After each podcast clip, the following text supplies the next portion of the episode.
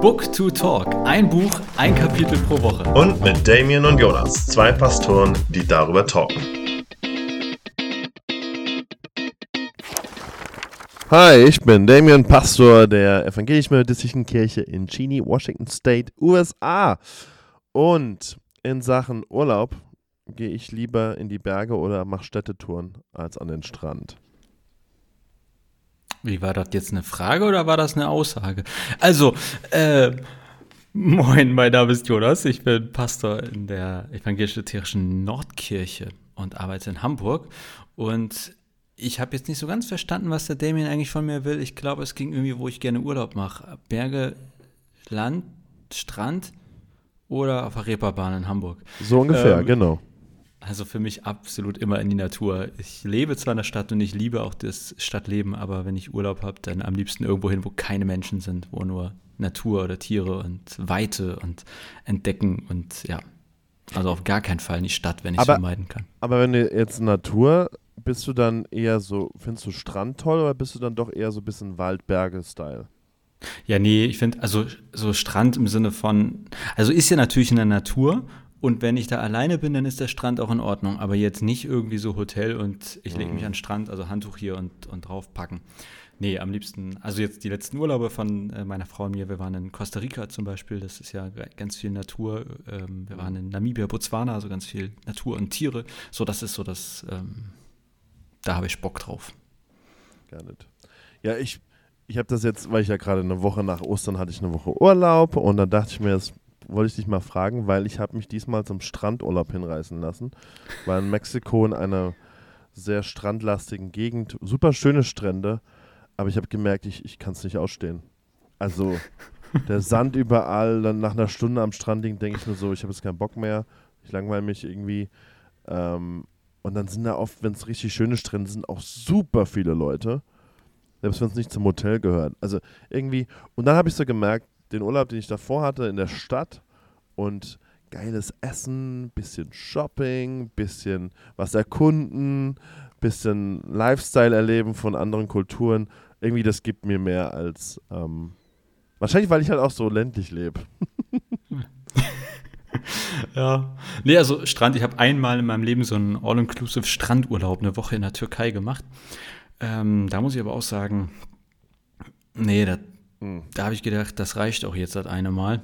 Und äh, ich finde, also auch nichts gegen Strand, finde ich schon schön, aber jetzt eine Woche oder zwei nur so am Strand liegen, das ist mir einfach, äh, weiß ich auch nicht. Ich, Ja. Also ich brauche keinen Stress im Urlaub, aber ich liebe es einfach, irgendwie neue Länder zu, also Gegenden der Länder zu entdecken und das auch am liebsten dann, also mit sozusagen nur den Menschen, mit denen man absichtlich unterwegs ist. Also ich brauche dann nicht da noch so tausend andere Menschen um mich herum. Ja, das. das Wobei ich auch festgestellt habe, egal wo ich hinfahre, irgendwie sind immer schon andere Deutsche da. Ne? Die sind halt auch überall. es ist ja unglaublich. Meine These ist auch, wir haben nur 60 Millionen Einwohner in Deutschland und 20 Millionen sind immer irgendwo unterwegs. Und Hey. vorrangig da, wo ich auch bin. Da ist was dran. Also ich war auch da in Mexiko unterwegs und ich habe so deutsche Stimmen gehört und ein Kumpel von mir, der mit mir da war, sagte dann so, oh, sind das Deutsche?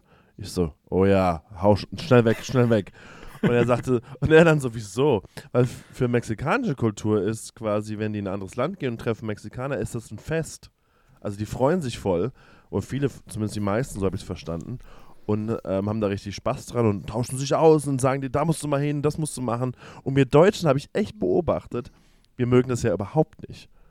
Und in meinem letzten Urlaub, wo ich auch Deutsche gesehen habe, da wollte ich, da war ich so in Stimmung, ich habe Lust zu quatschen. Hey, die waren richtig assi. Die waren von Hamburg, St. Pauli und die waren richtig äh, gemein. Doch. Hm. Die haben nur gesagt, sie sind aus Hamburg. Die kamen bestimmt nicht aus Hamburg. Wobei, ehrlicherweise, wir sind ja auch nicht so fürs Quatschen zu haben, ne? Wir mögen ja auch lieber so Moin und dann ist mir alles gesagt. Ja, das seid ihr Norddeutschen. So, in dem Sinne, moin, herzlich willkommen, Freunde des guten Geschmacks, zu Book to Talk. ähm, wir sind auf unserer Reise durch das Buch Die Jesus-Revolution von Tony Campolo und Shane Claiborne. Und wir hatten, wir sind auf der Zielgeraden, so muss man es eigentlich sagen. Wir haben jetzt Mhm. noch zwei Kapitel vor uns, die wir haben ein paar übersprungen ähm, und heute sind wir beim Kapitel Mission. Aber bevor wir uns dazu wenden, gibt es noch ein paar Rückmeldungen zum Podcast übers Geld.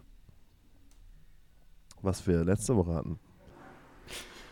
Hast du welche bekommen? Ja. Hat sich jemand bei dir gemeldet? Ein Okay. Feedback, was mehrere Male kam, war, Damien, der Jonas sollte dir auch mal tolle Geschenke machen und dir ein großes Paket in die USA schicken. Das halte ich ja für ein Gerücht. Ich, ich sag dir, es waren mehrere, die das gesagt haben. Du solltest mal Ja. an, an, deiner, an deiner Großzügigkeit arbeiten. Ähm, ja, das, äh, das möchte ich gerne überprüfen und ähm, ich brauche Nachweise für diese Rückmeldung. Ja, das waren ähm, Sprachnachrichten, die kann ich nicht einfach weiterleiten. Selbstlöschende Nachrichten auch, ne? Selbstlöschende, genau, ja. ja. Aber ich, ich, ich habe den Spirit gespürt. Es ging mehreren, haben's, mehrere haben es gedacht, auf jeden Fall.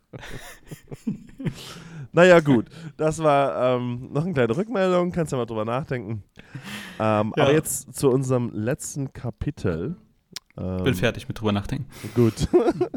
Wir springen auf Seite 100, äh, 232. 232. Kapitel Mission. Jonas, erste Frage. Was verbindest du mit dem Begriff Mission? Kommt da was Ich bei dir hoch? Oder wenn du das Wort hörst, ist es eher positiv oder negativ? Das ist schwer zu sagen, weil irgendwie nach so Theologiestudium und allem und man beschäftigt sich damit. Also ich weiß gar nicht, ich glaube, ich habe es früher, bevor ich Theologie studiert habe, deutlich wertfreier gesehen als danach. Und ähm, irgendwie war, war das nie so, ich weiß nicht, missionarisch fand ich eher positiv. Also wenn jemand, also Missionar, da habe ich immer daran gedacht, jemand geht nach Afrika in den Busch und erzählt den Leuten was von Jesus. Das habe ich beim Wort Missionar. Und bei Mission war das schon auch häufig irgendwie damit verbunden, es ist im anderen Land irgendjemand, der hingeht. Aber ich bin auch in einer Gemeinde aufgewachsen, wo irgendwie, da, da war das Profil, das war, war schon missionarisch. Und ich habe immer damit verbunden, man erzählt anderen Menschen was vom Glauben. Oder man möchte, dass andere Menschen zum Glauben kommen. Und deswegen war das für mich nie so richtig negativ. Und dann habe ich aber irgendwie festgestellt im Studium, dass viele das negativ sehen oder dass, dass das irgendwie ein sehr gebraucht und sehr ja, gelabeltes Wort ist. Und dann gab es so im Studium, wir nennen das jetzt missional und nicht missionarisch und irgendwie dann so Wortklaubereien. Ja, aber wenn ich an Mission denke, auch als ich die Überschrift gelesen habe, habe ich gedacht, jetzt geht es darum, irgendwie anderen Menschen von Jesus zu erzählen. Ja, ja, das, das dachte ich auch. Also, aber ich finde es interessant, dass du, obwohl du dieses Bild hattest, dass das quasi jemand geht in ein anderes Land und erzählt dann Leuten von Glauben, dass du das eher positiv im Kopf hattest, weil für mich als Nicht-Christ und als ich das so mit 14, 15 gehört habe, Mission, oder da war für mich immer dieses von Filmen auch, ne? Da gehen Leute, ein weißer Mann geht dann nach Afrika und wenn die nicht glauben, kriegen sie kein Essen. also so, so ein bisschen, in der hatte ich, also ich hatte da eher so ein, was machen die da eigentlich für einen Scheiß? Ja, so, so war meine Einstellung. Und das Okay. Studium hat mich eher wieder so ein bisschen an eine gute Form von Mission sozusagen rangebracht. So würde ich sagen. Ach, spannend. Also, Ja, ich äh, habe das immer, also das ist natürlich jetzt wirklich so verschiedene Perspektiven. Ich, ich fand es immer beeindruckend, dass Leute so sagen, ich gehe jetzt, also ich gebe mein Leben hier auf und gehe irgendwo hin und also jetzt in Anführungszeichen nur, damit andere Menschen zum Glauben kommen. Also so, ich fand das immer beeindruckend, ist das falsche Wort, aber irgendwie, ich hatte Respekt davor, wenn Leute, das manchmal sogar Familien ja, die da mit Kind und Familie da irgendwo in ein fernes Land gehen. Ich hatte da auf jeden Fall Respekt vor, so. Und wäre nichts für mich gewesen. Aber fand ich irgendwie. Ja, das stimmt. gedacht, wow, wenn, wenn man sich das vor Augen führt, ist das sch- schon ein krasser Schritt, ja. Rein, sagen wir mal, rein aus einer Überzeugung heraus, so einen Aufbruch zu wagen. Ja. Okay, aber jetzt hast du ja auch schon angedeutet, ähm, du dachtest, es geht so um das Thema missionarisch sein im Sinne von Glauben vermitteln, Menschen zum Glauben führen. Ähm, wie ging es dir denn, als du das Kapitel dann gelesen hast? Also ich war ehrlich gesagt etwas überrascht über die, die, die Richtung, die das Buch da eingenommen hat. Ja, volle Elle, ich auch. Ähm, ich habe hinterher gedacht, ah, man hätte auch drauf kommen können. Also ich meine, ich habe das ja schon mal gelesen, habe dann nur wieder vergessen, äh, worum es ging. Und äh, jetzt so mit Blick auf die ganze Richtung der Red Letter Christians, dass die ja irgendwie sehr pragmatisch sind und immer, was können wir tun, ergibt es total Sinn, wie sie das hier aufschlüsseln. Aber ich war wirklich überrascht davon, dass es so wenig eigentlich darum ging, ähm, von Jesus zu erzählen, sondern vielmehr irgendwie um ganz praktische Hilfe, um Haiti und so, wie, wie befähigen wir Menschen zu etwas. Das war für mich auf jeden Fall überraschend, aber eher schön als schlecht. Also fand ich eher erfrischend als ermüdend, sagen wir mal so. Äh, ja, ja, da bin ich auch mit dir. Ähm, ich bin auch gleich über den ersten Satz nämlich gestolpert und dachte so, ha, also die haben ja am Anfang vom Kapitel geht es um Mission und Matthäus 28, den sogenannten Missionsbefehl, wie er in der Kirche immer so bezeichnet wird. Und dann der erste Satz, es gibt wunderbar viele Christen, die ihr ganzes Leben für die Armen der Welt einsetzen. Und ich dachte so, hä? Wie, wie, wie, wie kommen wir denn jetzt dahin von dem? Also wie du sagst, ich fand die Richtung dann echt spannend und, und im Sinne ihrer Theologie, ja, macht es total Sinn, dass sie diesen Weg da eingeschlagen haben. Wie hast du denn jetzt ähm, den Begriff Mission bei Ihnen so verstanden? Hast du da so ein paar Schlagworte oder wie würdest du das runterbrechen? Ja. Also, ähm, ich habe es zumindest so verstanden, dass, sie, dass für Sie Mission grundsätzlich eben schon ganz vom, vom Verständnis her nicht dieses ist, ich gehe irgendwo hin und erzähle Leuten was von Jesus, sondern mindestens, ich gehe irgendwo hin, helfe Menschen und erzähle ihnen von Jesus. Also das ist, min, das ist so das Minimum. Das haben ja. sie gar nicht in Frage gestellt oder darum ging es nicht, ob man als Missionar nicht auch Menschen helfen sollte. Ähm, und ich habe auch verstanden, dass sie, ähm, oder ich, ich, ich glaube, sie wollten sagen, Mission bedeutet nicht, ich gehe in ein fernes Land und missioniere jetzt irgendwie da die Menschen ähm, oder erzähle ihnen da was von Gott, sondern dass jeder Mensch an jedem Ort zu jeder Zeit äh, eigentlich Missionar ist nicht nur sein kann, sondern ist. Und ähm, naja, ich, ich bin echt, ich hatte da so das Gefühl, am Ende, glaube ich, war Mission für sie so, wir befähigen Menschen, irgendwie etwas zu tun. Ja. Also wir gehen irgendwo hin und mit, mit Jesus quasi, mit Gott und wir gemeinsam helfen, dass Menschen sich entwickeln. Und nicht, ich gehe hin, bringe einen Sack Reis und sage nochmal hier und eine Bibel, Jesus liebt dich. ja. Ja, genau. Das fand ich schon, weiß ich nicht, so hätte ich Mission nicht erstmal verstanden, als, als Befähigungsauftrag oder sowas. Das war für mich, glaube ich, schon ein relativ neuer Gedanke. Ja, ich habe auch die, in dem Zusammenhang haben sie ja auch nochmal gesagt, dass Jesus zum Beispiel das Wort Mission oder Missionar gar nicht in den Mund nimmt. Hm. Ja, war mir klar, aber war dann auch nochmal für mich so ein Guten Morgen. Ähm, das, ist dir das bewusst? ja, stimmt eigentlich. Wie, wie, kam das denn jetzt alles so zusammen, dass wir das so denken? Ähm, und, und dann sagt er ja auf Seite 234, was du jetzt eben angesprochen hast, naja, jeder und jede ist ein Missionar, eine Missionarin. Äh, ganz oder gar nicht. Also ich fand es ganz süß, ähm, ob du äh, Krankenschwester bist, Zimmermann, Taxifahrer, Lehrer, Ingenieure oder der Mann, der im Zoo die Elefantenhaufen wegschippt. es, jeder ist dazu berufen, Missionar zu sein. Und dann ist die Definition, Gottes Liebe mit anderen zu teilen und so die Welt zu verändern.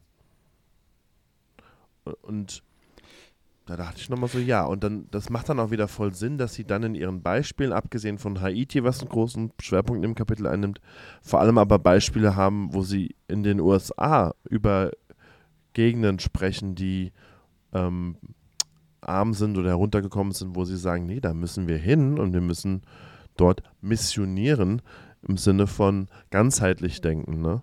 Also dass Menschen geholfen wird und dass Wohltätigkeit am Ende zur Gerechtigkeit führt. Das war auch nochmal so ein Stichwort. Wohltätigkeit muss zur Gerechtigkeit führen. Das fand ich nochmal ziemlich stark. So habe ich das auch noch nicht gesehen. Das verändert, also gibt einfach eine ganz andere Haltung. Und dann spielt es jetzt auch erstmal keine Rolle, ob du sagst, du bist Missionar in deinem eigenen Land oder du wirst als Missionar, Missionarin nach Afrika gesendet. Wenn du diese Haltung hast, Wohlstand soll zur Gerechtigkeit führen und, und sie sollen die, die Liebe Gottes erfahren, dann, dann, verändert das deine Arbeit. Geht weg von diesem, ne, ich bring dir eben einen Sack Reis und äh, hier ist die Bibel und jetzt sagst du dein Übergabegebet und jetzt bist du mit Gott und damit habe ich meinen Soll erfüllt. Ja. Ja, ich fand auch den Satz 234 unten, also dieses äh, Gottes Liebe mit anderen teilen und so die Welt verändern, ist eine coole Definition von Mission. Und gleichzeitig habe ich mich gefragt, also wie kommen die da eigentlich hin? Also ich habe eben nochmal jetzt hier, also mhm. Matthäus mhm. 28, 18 bis 20, also der sogenannte Missionsbefehl, also da steht das nicht drin.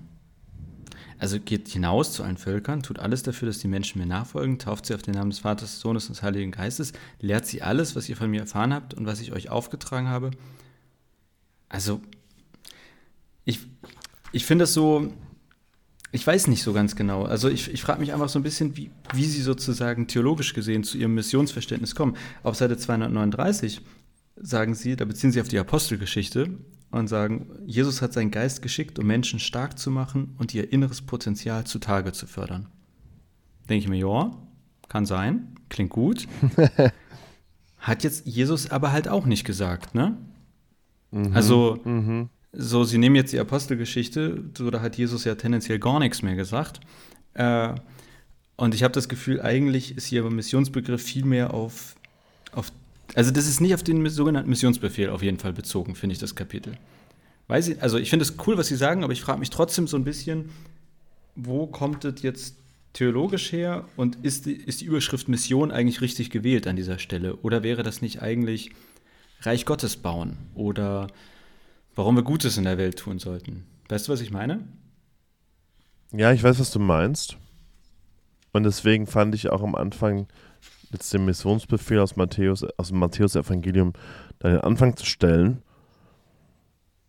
am Ende ein bisschen irritierend. Ja, vielleicht hätten sie eher die, die Weltgerichtsrede aus Matthäus, ähm, was ist das? 28, nee, das ist ja der Missionsbefehl. 25, genau, wo es, ähm, ne, die, was ihr einem meiner geringsten Schwestern und Brüdern getan habt, das habt ihr mir getan. So diese Rede würde vielleicht eher da passen als äh, ja. Mission. Aber ich habe mal, nämlich nochmal geguckt und vielleicht ist das ein bisschen der Hintergrund dieser Gedanken. Ähm, in die EMK, also die Evangelisch-Methodistische Kirche in Deutschland, hat das Werk Weltmission.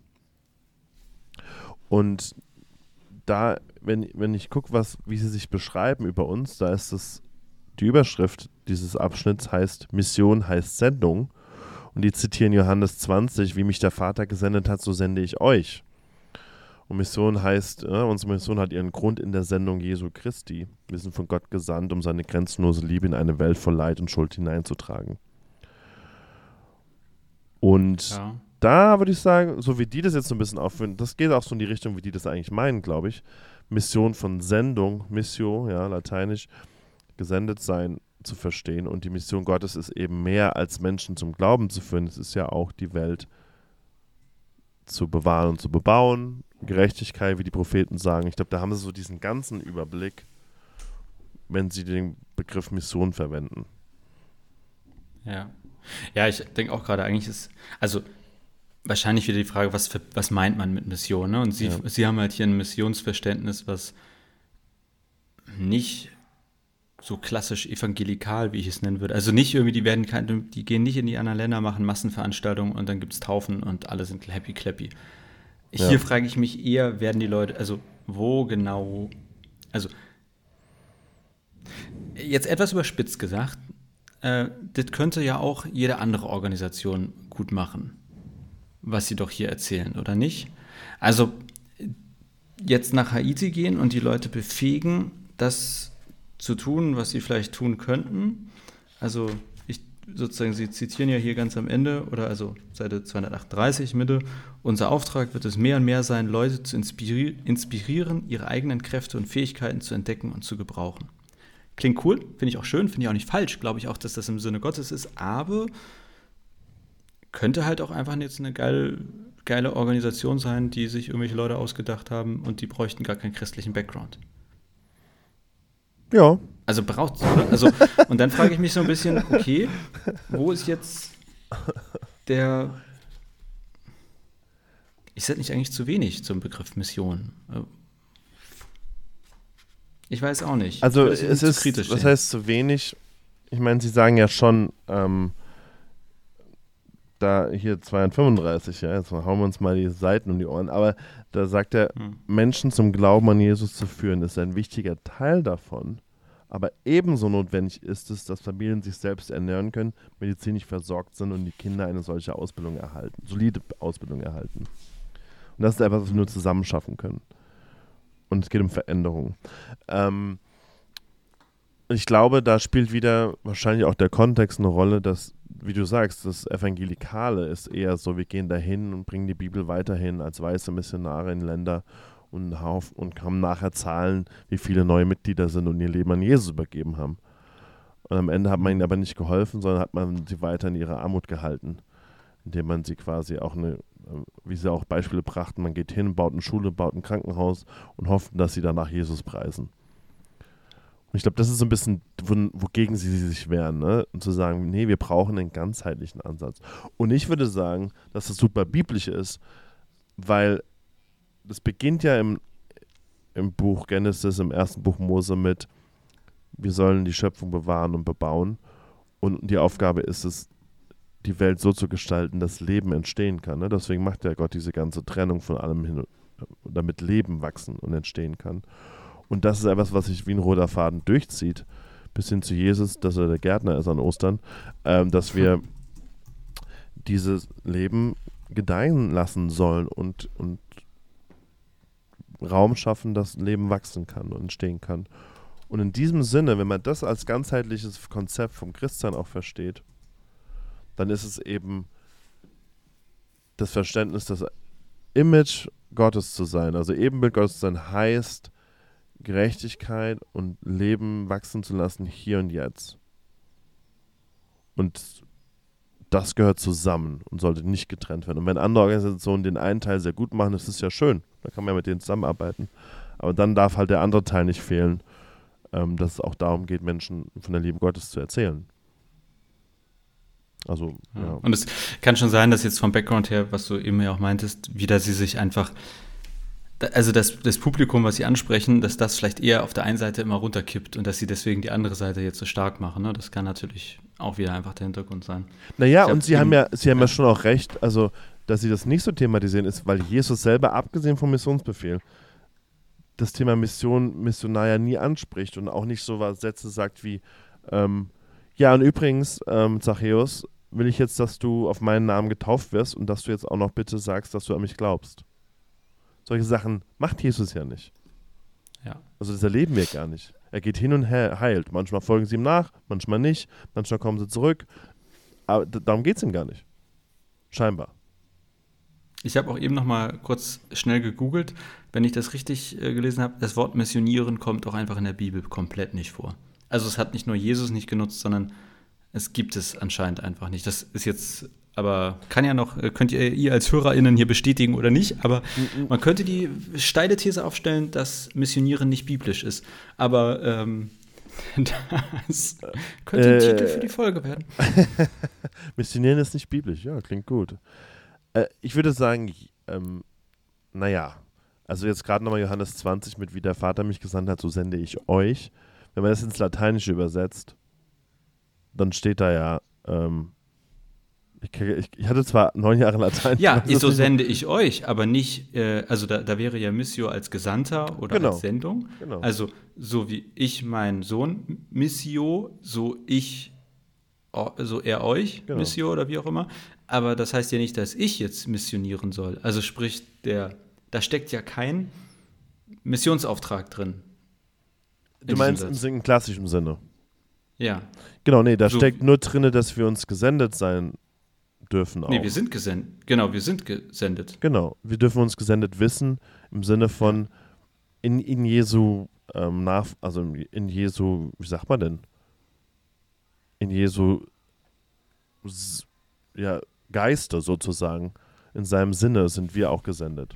So zu leben und es weiterzutragen. Was immer das dann heißt. Und deswegen würde ich auch sagen, abgesehen von dem Matthäus 28 Dingen mit dem Taufen und das, wie sie lehren sollen, ähm,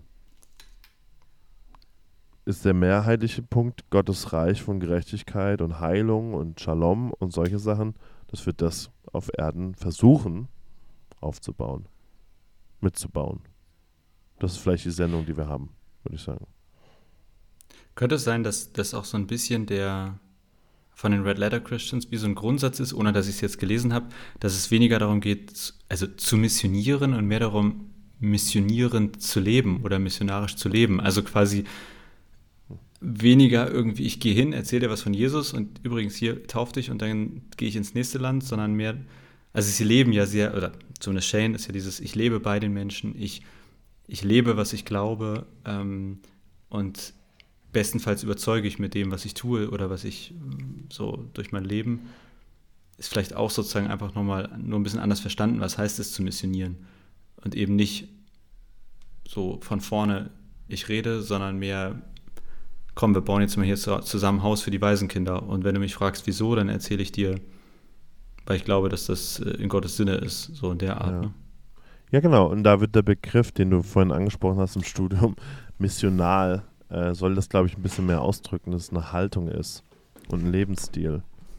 Dass wir mit der Liebe Gottes auf dem Herzen Dinge tun und Menschen begegnen und sie dann vielleicht auch hoffnungs, wäre meine Hoffnung, auch ihren Weg zu, zu Gott finden. Mm, aber das, dass das eine, eine Haltung hat. Ne? Also es gibt ja in der Fresh X-Bewegung diese Haltung, Missio, wie die Missio Dei definieren, dass ich nicht Gott habe und bringe, sondern dass Gott schon dort ist ähm, und ich quasi, so habe ich es immer übersetzt für mich, helfe aufzudecken, dass den Menschen, mit denen ich dort zusammen bin, dass Gott hier ist und in ihrem Leben schon längst präsent ist. Also so diese mhm. Haltung. Und nicht, ich bringe euch was, ich muss euch was erklären, sondern hey, der ist doch schon da und ich sehe den auch schon bei euch und ähm, lasst uns doch den gemeinsam entdecken. Also so ne, eine andere Haltung, ein anderes Verständnis. Und Sie haben das ja auch nochmal auf den Punkt gebracht. Das wäre nochmal so eine letzte Frage, die ich, nochmal eine ganz konkrete Frage.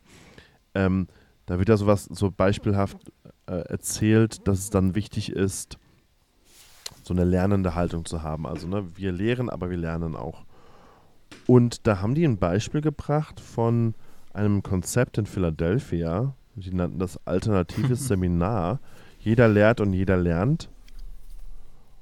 Und das sind so Kurse, da kann es passieren, schreibt ähm, Shane, dass ein Obdachloser neben einem Topmanager sitzt oder ein Legastheniker neben einem Bestseller-Autor, der die Bibel in Hebräisch und Griechisch liest. Und das führt dann zu tollen Lernerfahrungen und so weiter. Und ähm,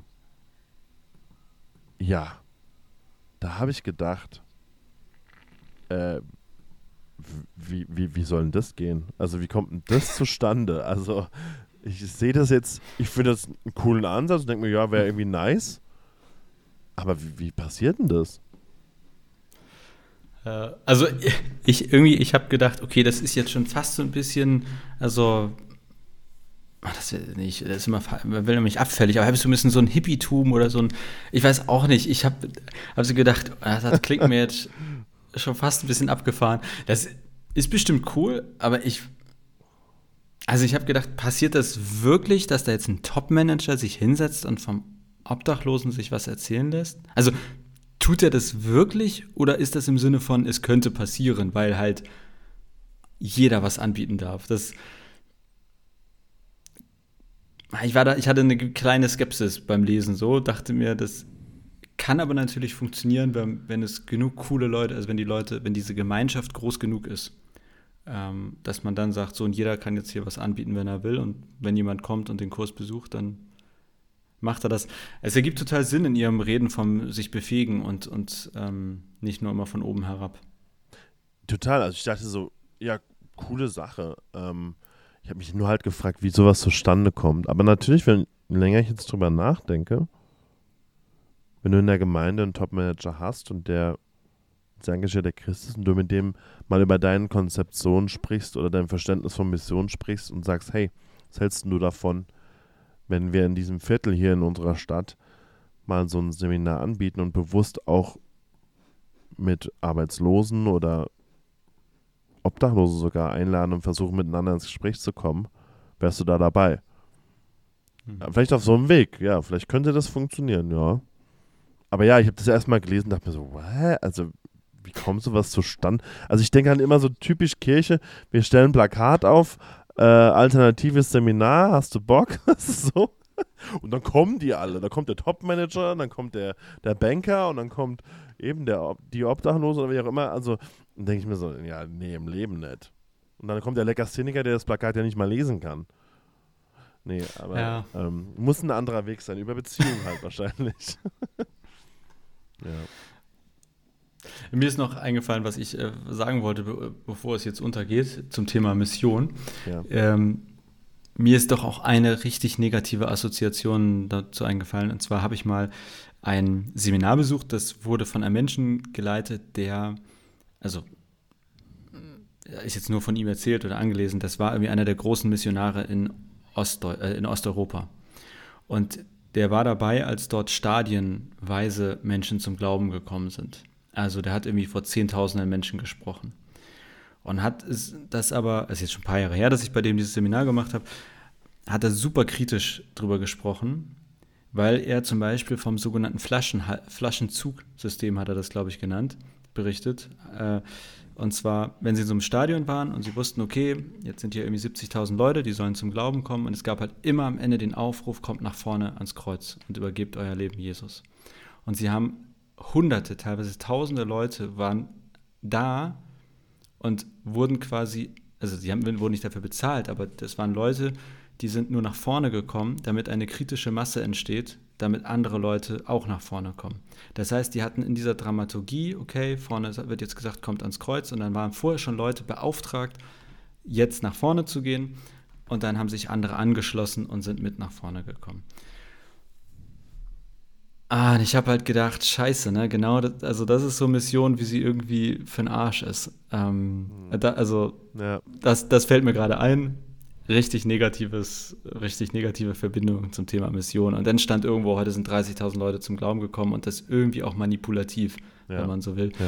Und er meinte halt auch überhaupt nicht nachhaltig. Also so, er, er würde sowas nie wieder machen, weil das war eine tolle große Veranstaltung. Viele haben sich taufen lassen und er konnte ein Jahr später in die Stadt kommen und es war nicht übrig geblieben von dieser ganzen Aktion.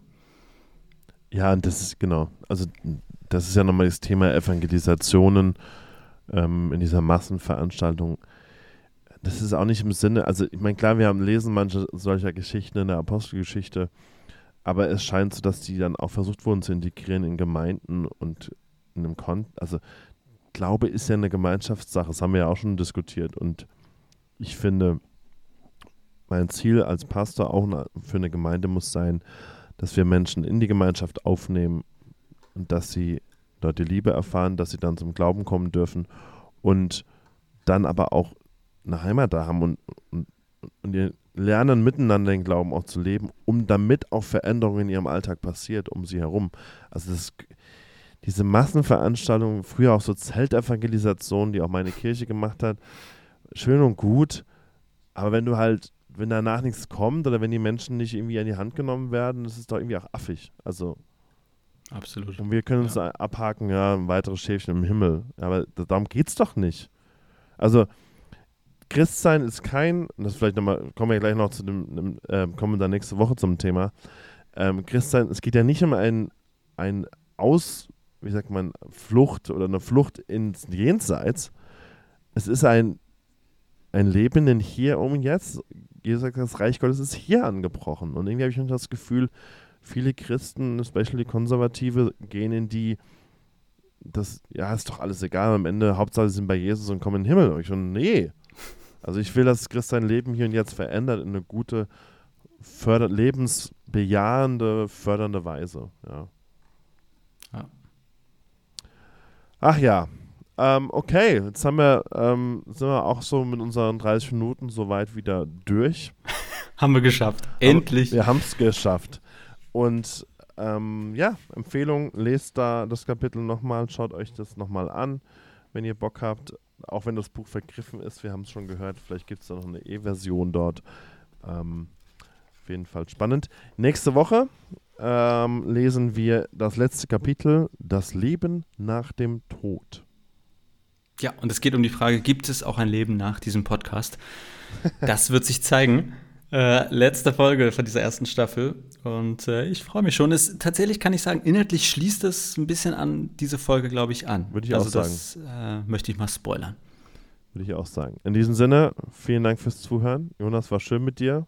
Und ja, bis dann. Bis dann. Ciao.